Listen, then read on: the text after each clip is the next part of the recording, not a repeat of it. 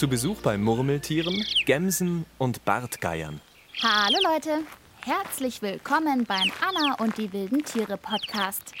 So, hier ist genau die richtige Höhe. Es wachsen keine Bäume mehr, aber es gibt noch jede Menge Gräser und Kräuter. Wir sind in den Alpen und hier müssten wir doch auch Katzen, Bären und Affen finden, oder? Glaubt ihr mir nicht, dass es diese Tiere auch in den Alpen gibt? Ha, da werdet ihr euch noch wundern. Wie gut, dass meine lilafarbenen Stiefel auch bergfest sind. Ich bin bereit fürs Gebirge.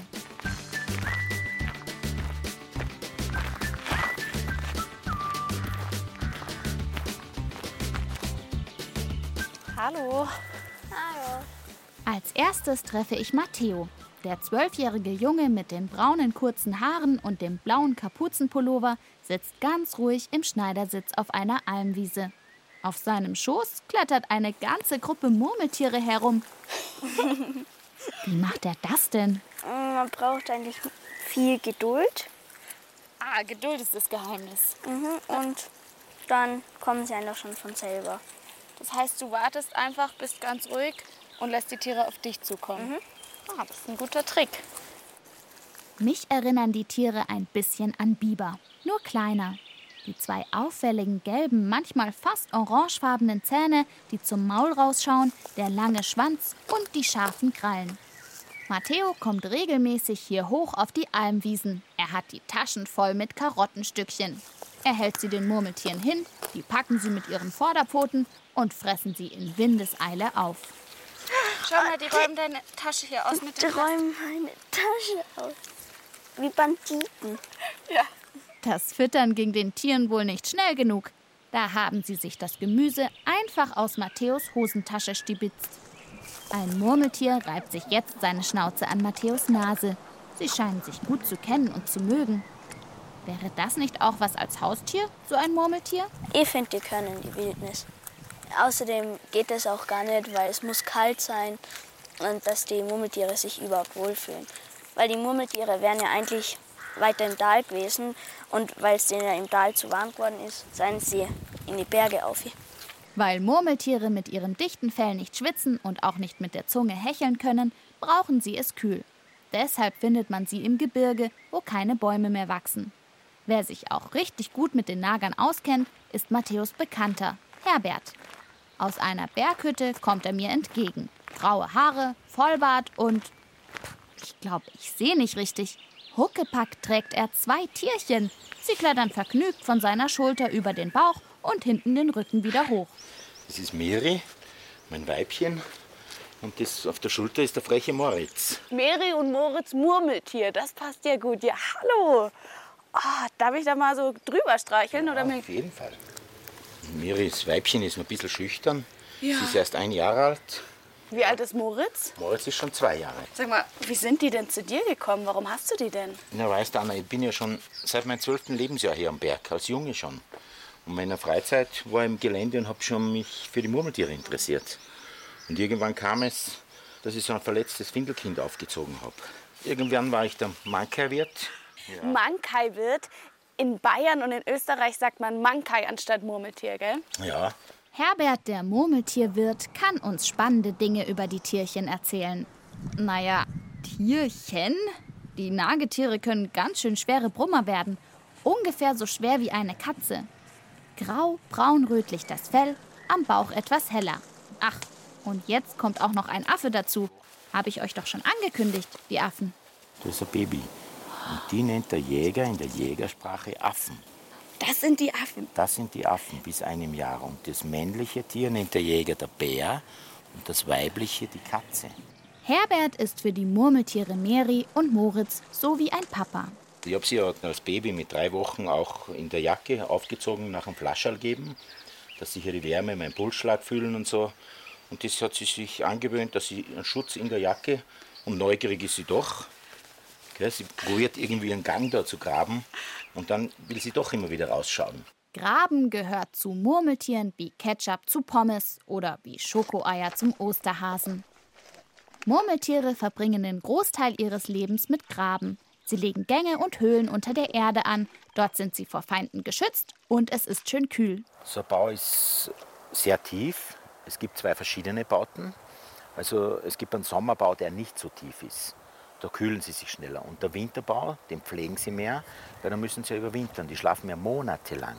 Murmeltiere sind die Winterschläfer überhaupt. Fast die Hälfte des Jahres verpennen die Fellknäuel. Im Herbst ziehen sie sich in ihren Winterbau zurück. Der liegt manchmal fast sieben Meter unter der Erde. Da gefriert der Boden nicht und es bleibt warm genug.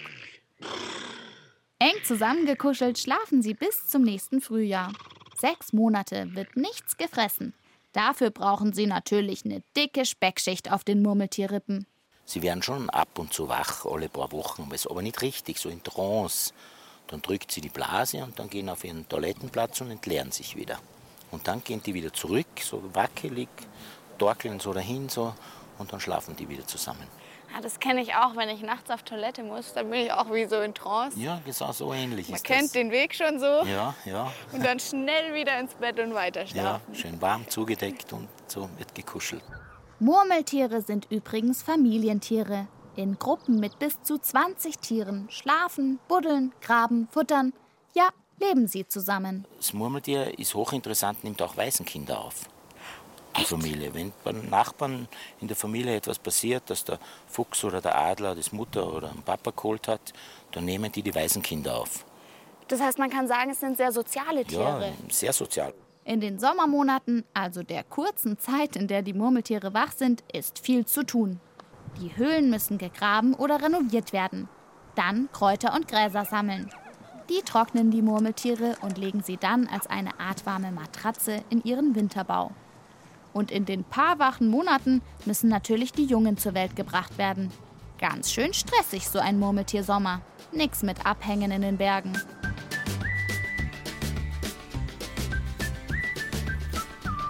Wir sind beim Anna und die wilden Tiere Podcast heute in den Alpen unterwegs. Da, wo keine Bäume mehr wachsen und es nicht mehr so warm ist, sind oft Murmeltiere zu Hause. Ich bin ganz hin und weg, wie nah wir den Nagetieren kommen. An was die meisten denken, wenn sie Murmeltier hören, ist natürlich die Geräusche, die sie machen. Und die sind wirklich ohrenbetäubend laut. Ja, es gibt verschiedene Pfiff, Pfeifen und Arten. Ja, laut, leiser, ganz schrill ist das Schlimmste, dann sind die sowieso weg. Aha, kannst, du mir das mal pfeifen? vormachen? Kannst du pfeifen? Ja, ich. Ja.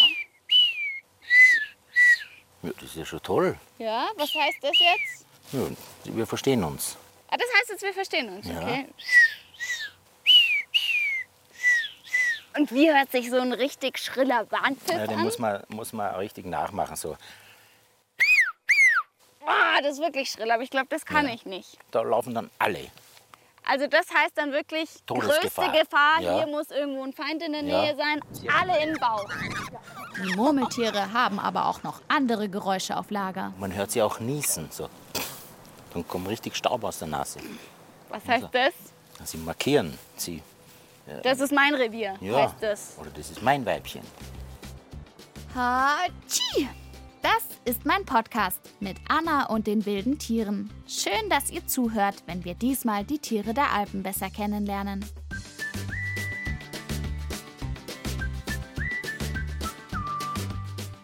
Das zweite Tier heute sieht aus wie eine Ziege mit den spitzen Ohren, dem kurzen Schwanz und es riecht wie eine Ziege. Aber es ist keine. Hallo.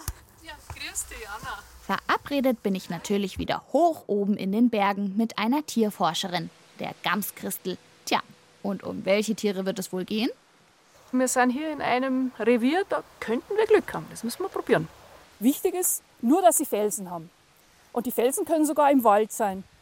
Aha, gut, aber hier gibt es ja jede Menge Felsen. Genau. Deswegen wissen wir, hier müssen wir auf Gams treffen. Okay, aber wahrscheinlich nicht, wenn wir hier rumsitzen, oder? Mitsitzen kommen wir nicht nah dran. Man muss schon hin an die Gams. Gämse sind scheue Tiere und es ist nicht einfach, sie zu beobachten. Ich hoffe, dass es zusammen mit Gamskristel gelingt. Um 4 Uhr morgens hat sie mich aus dem Bett geworfen und jetzt kraxeln wir in der Morgenkälte den Berg hinauf. Das Fernglas immer griffbereit. Doch die ersten Anzeichen entdecken wir am Boden, direkt vor unseren Füßen. Ja, da schau her, Anna. Da waren Gämsen hier. Da siehst du jetzt alles, was typisch ist bei den Gams. Ja, man sieht, dass das hier so zweigeteilt ist, weil Genau. die ja Paarhufer sind. Genau, das sind zwei Zehen, die sind unheimlich gelenkig.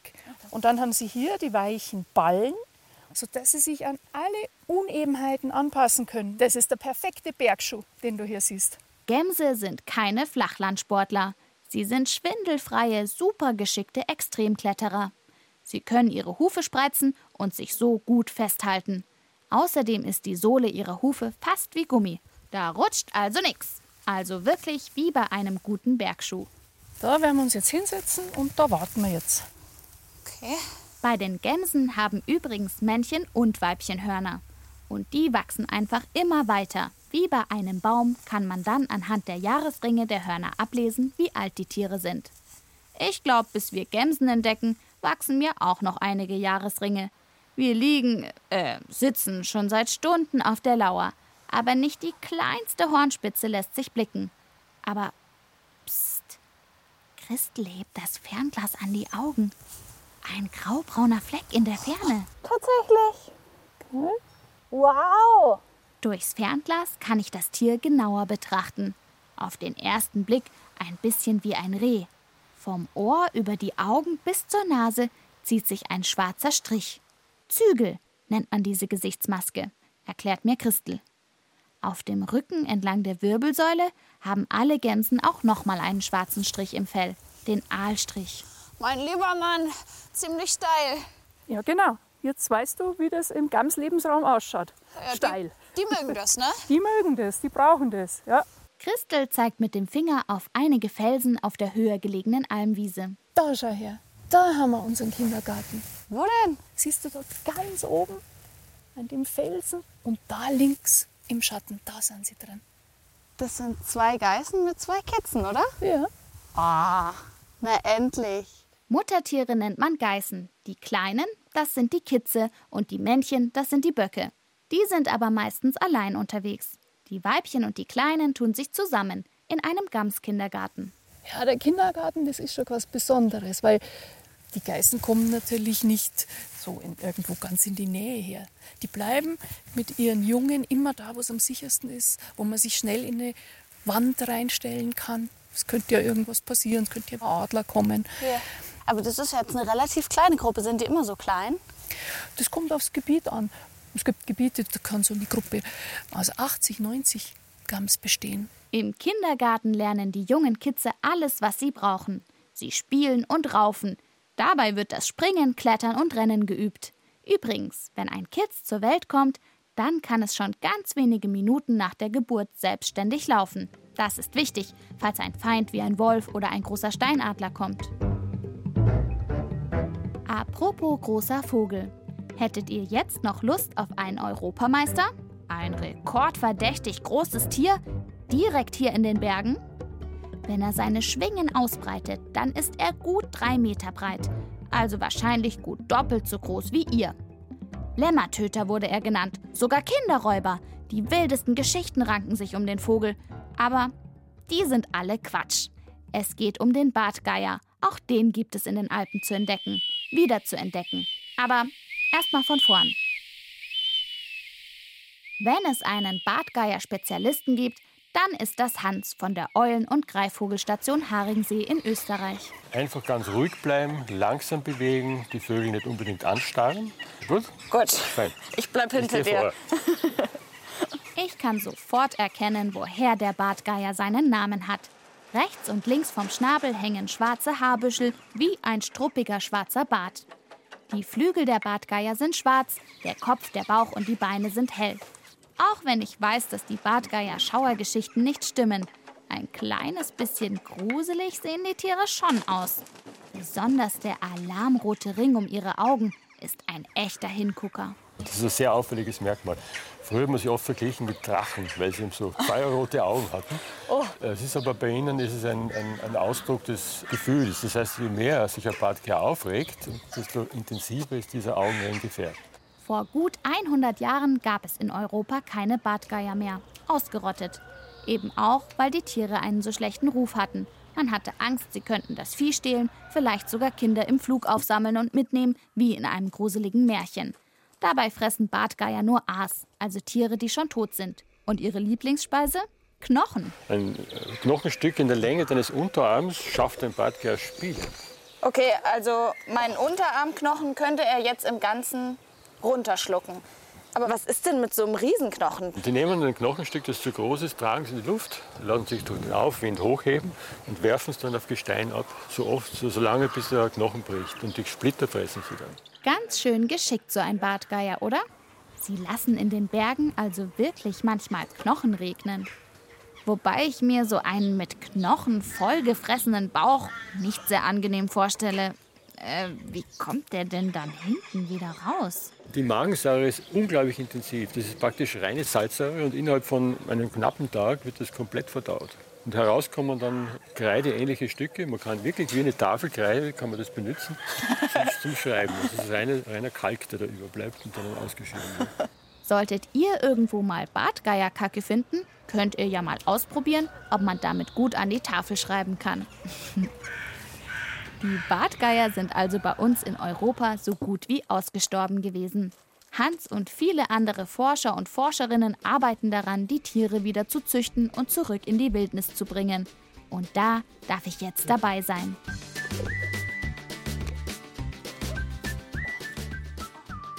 Wir sind in die Schweiz gefahren mit dem Bartgeiermännchen Johannes und dem Bartgeierweibchen BG 960 im Gepäck. Also, das Weibchen hat noch keinen richtigen Namen, deshalb hat sie einfach eine Nummer bekommen: BG für Bartgeier 960.